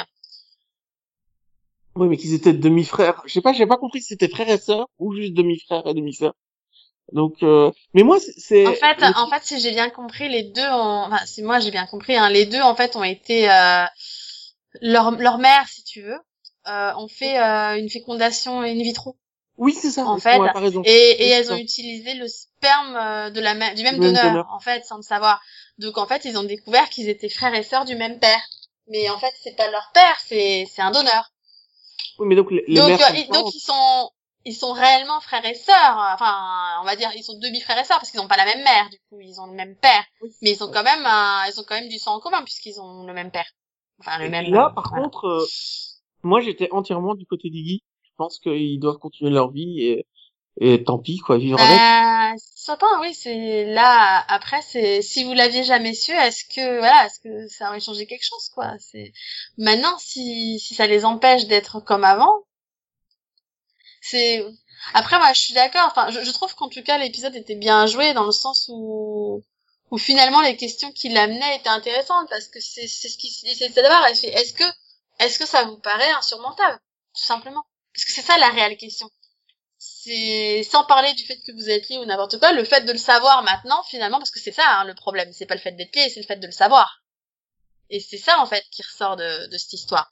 Et du coup, la question, c'est est-ce que vous arriverez à le surmonter? Est-ce que vous arriverez à accepter ce fait-là et à, le mettre de côté suffisamment parce que vous vous aimez en fait? Et c'est là Mais la question. C'est est-ce que votre amour est assez fort pour surmonter ça? Et encore une fois, c'est puissant la façon dont le dont c'est introduit. Je veux dire, euh, comme dans l'épisode, comme dans l'épisode avec euh, la filiade, là c'est t'as, t'as, le couple qui commence à parler et t'as le mari qui dit ah non mais ça fait un mois qu'on a plus fait l'amour, ça va pas, c'est pas normal. Et t'as la femme qui fait franchement, c'est parce que tu commences. mais oui, non mais on peut pas faire l'amour parce que t'es mon frère crétin. Je trouvais ça. Ah oui, c'est ça. C'est ça, tu, te rends compte que, que de toute façon, oui, il y a, y a ça, ça, ça la gêne, donc euh... et c'est pour ça qu'il va plus loin dans, dans finalement dans la réflexion du, euh, du oui, non mais vous êtes rencontrés comment? Euh, Quand on vous demande quelle est la personne la plus importante dans votre vie, euh, à qui vous pensez, est-ce que demain vous êtes prêt à vous dire que bah cette personne elle sera plus dans votre vie? Point, parce que est-ce que vous allez renoncer à votre bonheur en fait alors que ça, vous avez rien fait de mal? C'est ça. Est-ce que, en gros, la, la simplement, est-ce que t'es prêt à mettre de côté euh, ça et à faire comme si tu le savais pas, en fait, tout simplement? Parce que finalement, avant, ça les gênait pas d'être liés, et ils l'ont toujours été. Et c'est ça qu'il qu'il dit, il est, il est dit, il c'était, ça a toujours été le cas. Hein. C'est juste qu'avant, vous le saviez pas. Donc en fait, c'est ça, c'est pas le fait d'être lié le problème. En fait, c'est le fait que vous le sachiez. Voilà. Donc, est-ce que tu es prêt à mettre ça de côté? Et c'est vrai que j'ai trouvé ça intéressant, voilà, de se dire, bah non, et c'est à vous de finalement savoir où vous en êtes au niveau de vos sentiments, quoi. Oui, c'est à vous de, bah, c'est à vous de vivre en fait, finalement. Bah, c'est ça. Mm. De décider si le, si cette information euh, ruine tous les sentiments ou du coup euh, est suffisante pour euh, pour annuler l'amour que tu avais pour lui avant, quoi, ou pour elle. Ça reste la même personne, ça reste ce que t'as aimé pendant ouais, ça reste la même personne. Mais est-ce que cette euh, information fait que, que, fait que tu penses que tu ne pourras pas l'aimer de la Mais c'est surtout que d'un point de vue purement légal, il y a, y a pas de souci quoi. En soi, euh, ils sont. C'est dommage, euh, mais. Je, je, en fait, je sais pas. Ça, je pense que ça dépend des pays, ça encore une fois, mais. Euh... Je... Parce non, que bon, c'est cas... c'est compliqué dans le sens où à l'origine c'est pas leur père, hein. c'est un sperme. Enfin, euh, oui, qu'est-ce qu'ils en peuvent quoi Ils sont même pas censés savoir qui est leur père de toute façon. Donc euh, à la base ils auraient jamais dû savoir. Hein. C'était par un, tu sais, ce test à la con où tu dis que de oui, bah, américain. C'est un de leurs amis qui leur a offert, euh, qui leur a offert le test pour leur fiançailles. Merci copain. en même temps, je voulais pas savoir, mais. Euh... oui, bah, il aurait peut-être dû s'abstenir. c'est pour le coup. Mais euh, mais oui, c'est bon, c'est un peu con en même temps que, que leur mère ait utilisé le même donneur, quoi. Ouais, donc euh, bah je, je, pense que si tu si on a parlé tout le monde, on passe au dernier épisode avec l'introduction du dernier personnage ou il y a quelque chose que tu voudrais rajouter? Non. Donc on arrive avec euh, bah entre guillemets les deux derniers plutôt que le dernier ou en fait à la base c'était un épisode qui était prévu pour euh, sur une contamination dans l'hôpital et qui a été bah, supprimé vu les conditions. En fait, ça devait être sur une pandémie vu qu'on a une vraie pandémie, bah non non, il s'appelait pandémique un épisode. Pandémique carrément. Il s'appelait il s'appelait pandémique l'épisode. Ah c'était même pas une grippe. ah non non, l'épisode s'appelait pandémique. Donc c'était sur une pandémie en fait, donc euh, c'était vraiment pas le moment. mais le truc c'est qu'ils l'ont filmé, ça devait être super chaud à tourner quand même. Hein.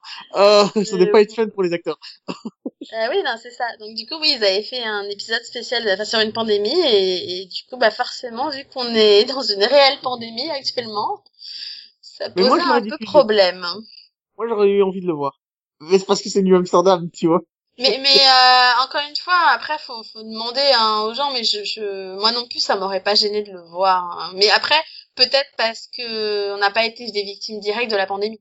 Peut-être que des personnes qui l'ont vécu l'auraient pas forcément apprécié. Tu vois. C'est, c'est toujours comme ça. Hein. Tu sais, comme quand euh, t'as une fusillade aux États-Unis et qu'ils décident de supprimer un épisode qui traitait d'une fusillade. Bah, c'est pareil, c'est pas respect pour les victimes, parce que c'est pas forcément le moment de regarder un épisode et de tomber sur une fusillade. Et moi, je suis contre ça, mais c'est pas grave, parce que quand tu viens de subir une fusillade, tu viens pas à la télé en général. Mais, euh, et euh, de toute façon, le pire... Ah, t'as le droit de regarder la télé hein, pour te remettre de quelque chose, quand même. c'est euh, méchant, toi, quand même. Mais c'est pas ça le problème, c'est que quand tu vas allumer la télé, il y aura quand même le journal, et euh, enfin, il y aura quand même les vraies images de la fusillade à la télé.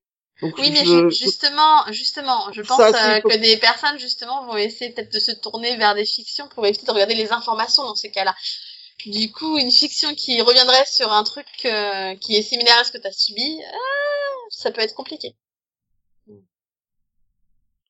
voilà, ça c'est mon avis, on t'as le tien, c'est pas grave. Mais euh, mais bon, ça reste quand même l'introduction de Daniel Dekim, c'est le nom de l'acteur, hein, si je ne me trompe pas. Euh, oui. Cassian Chen, docteur Cassian, Cass... ah putain, j'arriverai pas à le dire. Cassian, euh, docteur Chin. Et de son prénom Cassian, voilà. Et euh, bah c'est un spécialiste dans les opérations les plus dangereuses et les plus les plus compliquées, c'est ça? Une espèce de traumatologue. Bah c'est oui, c'est c'est trauma quoi. Alors le perso est génial. Son arrivée en vélo, non, euh, j'allais prendre une douche. Ah mais non mais non, on vous attend. Je vais aller prendre une douche.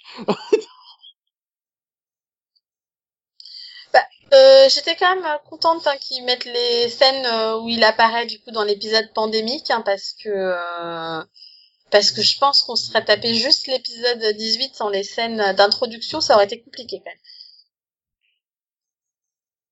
Compliqué mais pas impossible, mais c'est vrai que ça aurait été dommage. Ben voilà, ça aurait empêché, je trouve, de bien introduire le personnage. Surtout que au premier abord, il n'est pas spécialement agréable, quoi. Donc.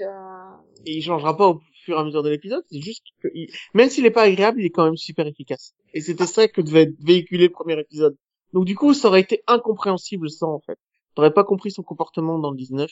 Oui, bah, c'est ça. C'est, en fait, c'est, c'est pour te montrer que, que ce qui compte, c'est la rapidité euh, de, de réaction et d'intervention dans, le trauma. Parce qu'encore une fois, le trauma, euh, c'est pas de la neurologie où tu fais comme Capour et que tu peux discuter pendant deux heures, tu vois, ou, ou un psychiatre. Bah non c'est du trauma c'est du c'est vraiment une vraie urgence et donc euh, et il le dit hein il dit euh, voilà c'est pour bah, ça qu'il le dit qu'il faut qu'il soit en forme pour voilà en forme reposé et, apte à réagir le plus vite et le plus euh, voilà si euh, reposer ça, de la façon meilleure possible j'adore comment il le dit et si reposer ça veut dire que je dois prendre une douche quand j'arrive si reposer ça veut dire que je dois aller dormir quand j'ai envie d'aller dormir eh ben c'est ce que je vais faire Et si reposer, ça veut dire que je vais pas m'occuper des cas inintéressants et qui sont pas dignes de me faire perdre mon temps, bah, je les prendrai pas ces cas-là. il a un côté très euh, vautour dans Brooklyn Nine-Nine. Tu sais, le, le vautour. Oui, oui. Le gars qui arrive, qui prend les meilleures affaires et qui disparaît. C'est ça, exactement ça. Mais voilà, il reste efficace, euh, très bon médecin.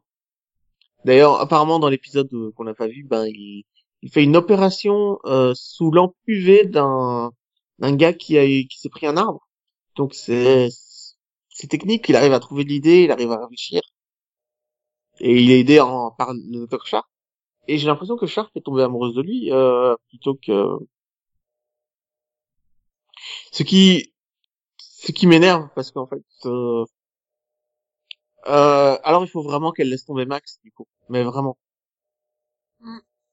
oui parce qu'on a un peu l'impression que du coup c'est un coup l'un un coup l'autre euh, un peu comme quand elle sortait avec son médecin parce que le personnage vient d'arriver et qu'ils viennent de commencer une relation ensemble puisqu'ils sortent ensemble à la fin de l'épisode mais euh, c'est pas un coup l'un un coup l'autre il faut pas que ça Non, mais c'est plus à chaque fois où t'as l'impression qu'il y a peut-être une possibilité de rapprochement. En fait, t'as as, l'impression qu'à chaque fois, euh, ils mettent Sharp avec quelqu'un, en fait. Parce que déjà la dernière fois, elle était avec quelqu'un. Donc, euh... Ouais, elle était avec euh... Minder. Oui. Je crois. Oui, oui, non, on l'appellera toujours Minder, cherchez pas.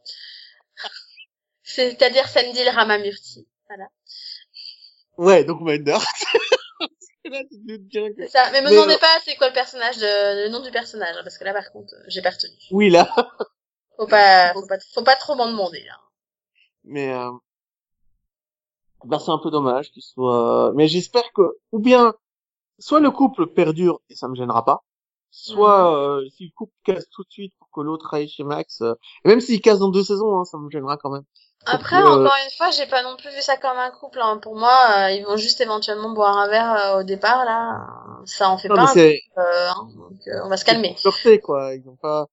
Oui, mais voilà, pour l'instant, c'est un couple. Hein. Ça se trouve en saison 3, ils vont, il va rien se passer du tout. Hein. Ouais, mais ils ont pris un rencard quoi. C'est pas juste un rendez-vous entre amis. Bah voilà, c'est juste qu'elle aime bien sa façon d'être en fait. Sans que tu comprennes vraiment pourquoi. D'ailleurs, ses, ses réactions sont dignes du midinette par contre de 15 ans. Elle a l'air de... Oui. Elle a l'air d'être subjuguée par lui. Oui, non, mais non, mais clairement, je suis d'accord. Là, sur ce point-là, j'ai, hum, j'étais un peu, non, on va se calmer. Euh. Euh, vous le surjouez, là, non? voilà. C'est, bah, pour hein. J'avoue que c'était un peu, euh, finalement, euh, peut-être que l'épisode final de cette saison était peut-être celui que j'ai le moins aimé, du coup. Enfin, j'ai pas... Bah, de la saison, j'ai pas trouvé qu'il se passait grand chose d'intéressant dedans, en fait. Donc, euh... euh ben là, j'essaie, j'essaie péniblement de m'en souvenir, mais. Euh... Ah bah moi, je m'en souvenais pas. Hein. Je l'ai vu il y a deux mois et je m'en souvenais pas. Donc. Euh... Je l'ai vu la semaine dernière et euh, pas. Ouais, non, voilà. Pour moi, c'est. Bah, après, clairement, c'était pas le final prévu, hein, donc euh, c'est aussi pour ça. Mais clairement, voilà, clairement, heureusement que c'était pas le final prévu. Parce que sinon, j'aurais été clairement déçu, tu vois. Par rapport au final de la saison 1 qui était juste monumental, celui-là, il est quand même ultra décevant. Voilà. Il est juste décevant en tant que fin de saison, mais, mais il, est, décevant parce que c'est pas le c'est pas le final, parce que c'est pas celui qu'ils auraient qu'on aurait dû avoir en fait aussi. Et puis je pense qu'ils ont dû enlever des scènes parce que c'était pas possible de mettre euh, les scènes de Kim et euh, et quand même conserver toutes les scènes de l'épisode 19, euh, c'était pas possible. Oui, non, je, je pense qu'il y, a dû avoir un espèce de remix, mais clairement, ils n'ont pas eu la chance d'autres séries de pouvoir euh, mettre des, des images du vrai final, je pense, tu vois. Euh... Mais de toute façon, ils avaient plus, ils avaient plus le temps, quoi. Ils avaient pas, en plus, tu sais, s'ils avaient déjà tourné quelques images pour l'épisode suivant, ils n'allaient pas les mettre. Voilà, déjà, ils sont débrouillés pour, euh, pour tourner un petit raccord, là, pour présenter les scènes de Daniel Daekim pour expliquer pourquoi on saute un épisode, déjà. Mais du coup, voilà, je, je me demande, euh, je me, je me demande finalement comment ils vont reprendre après ça, en fait, parce que, parce que du coup, on serait tenté de dire que vu que c'était pas vraiment le final, est-ce qu'ils pourraient reprendre là où ils s'étaient arrêtés et euh, finalement euh, là, ce qu'on aurait dû avoir, mais ce qui voudrait dire faire abstraction de ce qui s'est passé là c'est un peu compliqué pour une série médicale de faire abstraction de ce qui vient de se passer.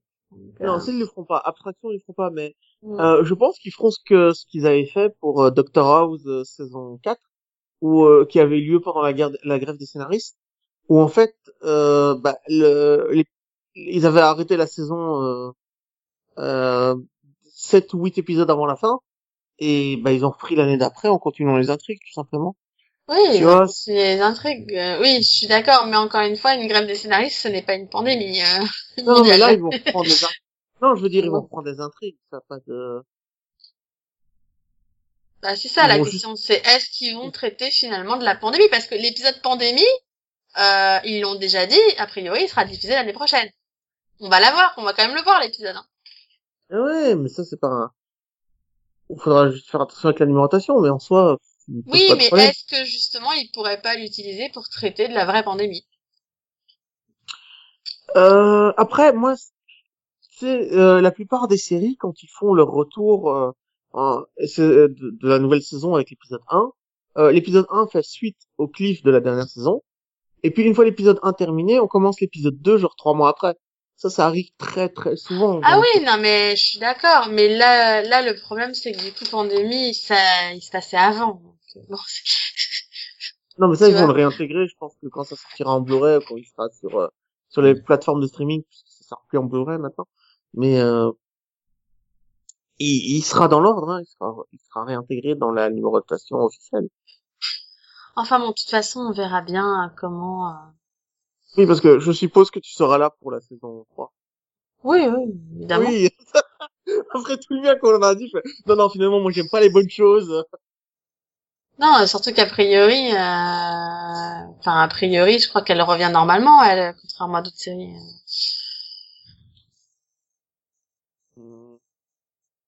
Dire que dès septembre, ça sera revenu Alors septembre, septembre non, parce que euh, ils sont toujours pas repris les tournages, donc il y a un moment où, euh, enfin, à un moment, euh, je suis pas sûre qu'ils puissent reprendre les tournages comme comme ils auraient repris le tournage normalement, donc septembre ça me paraît tôt, mais peut-être octobre ou novembre. En tout cas, si je me trompe pas, c'est prévu dans le planning de NBC de de l'automne. Donc dans tous les cas, dans tous les cas, cet automne. Après quand? Non, mais moi, de toute façon, même s'ils arrêtent sept mois, s'ils arrêtent deux ans, cette série, je la reprendrai. Euh... Ah oui, non, mais moi aussi. Mais dans tous les cas, ce sera, enfin, on n'aura pas à attendre non plus éternellement, quoi, c'est ça. Mais eh, voilà. Donc, euh, ben, très très très bonne saison encore une fois. Personnage incroyable. Euh, je suis désolé qu'on n'ait pas été très critique envers cette saison, mais. Oh, bah, je l'ai été un petit peu pour deux. Hein. Bah moi j'ai été admiratif pour trois, donc. oui c'est ça. Non mais je pense qu'il faut aussi, il faut pas non plus dire que c'est un chef-d'œuvre. Il y a aussi des défauts, donc il y a un moment, euh, voilà, c'est rien n'est parfait. Donc. Euh. Bah si, Amsterdam sinon rien oui donc je suis pas d'accord. Ah, voilà. Pire que... En fait, pour moi c'est pire que parfait. C'est juste que c'est exactement ce que j'ai envie de voir aujourd'hui. Donc c'est pas c'est pas une question de perfection, c'est oui donc ça n'a rien à voir en fait avec ça. C'est c'est juste que toi, tu as trouvé ça parfait, mais c'était pas parfait. J'ai le même, euh, j'ai le même ressenti sur Legend of Tomorrow. C'est exactement ce que j'ai besoin de voir. Alors que tu peux dire beaucoup de choses sur Legend of Tomorrow, mais la traiter de parfaite, je... je le ressens pas pareil, et puis c'est pas le même euh, concept. Oui, mais je veux dire, c'est pas, c'est pas parfait non plus. Mais là, je suis pas d'accord avec toi, parce que moi, cette saison, je l'ai quand même trouvée bien moins bonne que la saison 1, perso. Donc, ah. euh, je suis pas d'accord avec toi dans l'ensemble. Bon, pour moi, non, cette saison n'était pas parfaite, elle a des défauts. Il y a pas mal de choses pour moi qui étaient pas forcément bonnes, et, euh, et pour moi, on sent quand même que que la saison 1 pour moi était mieux mieux faite. Alors, moi, il y a, y a, plus d'épisodes de cette saison où je me suis ennuyée. Et euh, là, par exemple, le final, je n'ai absolument rien à en retenir euh, du tout. Mais c'est-à-dire que le final, épisode était... cet épisode, je me suis, non, cet épisode, je me suis ennuyée. Alors que les trois quarts des épisodes, je suis d'accord, sont très très bons et, euh, et ils sont émouvants et touchants et comme en saison 1, il n'y a pas de problème. Mais il y a aussi des choses qui m'ont paru euh, juste euh, un peu too much. Euh, genre l'autre qui opère alors qu'elle vient juste de se faire opérer elle-même. C'était juste ridicule. Ça, je suis désolée, pour moi, c'est pas réaliste et c'est pas, enfin, c'est totalement n'importe quoi. Donc, je trouve quand même qu'il y a un moment où être humaniste c'est bien, mais il faut pas non plus aller trop loin. Voilà. Juste ça. Voilà. Donc, j'irai pas à dire comme toi que c'était parfait. C'est tout. Pas de souci. Bien, et eh ben, on s'arrête là. Merci de nous avoir écoutés. Et euh, on se reverra en saison 3. Oui, on, on, on, espère, on espère avoir euh, récupéré Céline, hein, parce qu'elle a commencé la saison 1, mais euh, elle a toujours pas rattrapé. Donc on espère que l'année prochaine, Céline nous aura rejoint. Voilà. Oui. Toi aussi, Céline. Aide, aide Delphine à ne pas être seule face à moi. c'est ça aussi, oui. Mais non, mais t'es trop, t'es trop optimiste, ça me perturbe. C'est là, oui. Malheureusement, sur le je suis désolé, mais... Oui, mais ça me perturbe. Il euh, y a personne du podcast... En fait, il y a personne qui est aussi optimiste que toi, soyons honnêtes. du coup, forcément, ça... Voilà. Non, mais c'est vrai, hein, sur n'importe quelle série, j'ai jamais eu quelqu'un d'aussi optimiste que toi sur une série. Bah, quand j'aime bien, j'aime bien, quoi. Je... Donc, oui, mais voilà, voilà, j'aime bien avoir quelqu'un qui me soutient aussi des fois sur les quelques petits défauts, tu vois. Donc, en fait, trois, c'est bien. Parce que du coup, on peut avoir plusieurs, euh, tu vois. Alors que là, on a l'impression d'avoir un duel et j'aime pas les duels. Voilà. Ah non, ça, ça va, euh, c'est pas ça un duel, détends pas. non, mais c'est voilà. Après, encore une fois, moi aussi, hein, j'ai aimé la saison. J'ai juste moins ah aimé que la saison 1. Voilà. Mais, mais j'ai aimé la saison. Pour moi, c'est aussi un plaisir de voir la saison à travers tes yeux et de me dire, waouh, si elle a passé 20 minutes sur le dernier épisode qui sont consacrés à la relation, à la fin de la relation entre le Max et la fille et la femme euh, avec l'enfant, ça a dû être lourd et pénible pour toi. oui, non, mais clairement, non, mais clairement, oui, c'était très dur. Je... c'est pas parce que je la trouve parfaite que, enfin, que, que je, je, je, me dis pas, putain, elle a dû en baser quand on a vu cette scène, ce machin. Non, mais oui, non, mais c'est, non, mais oui, c'est pour ça, je pense que j'ai pas trop aimé le final aussi. Ah non, mais tu peux pas l'aimer, le final, hein, avec 20 minutes comme ça. Mhm, c'est ça. Mhm. Allez, euh, ben, merci pour tout et au revoir. Voilà, ben, merci aussi, et puis à, à bientôt. À la prochaine. À la prochaine. Couper. J'allais encore, tu, sais, j'allais faire la même connerie que la dernière fois, j'allais raccrocher au lieu de couper.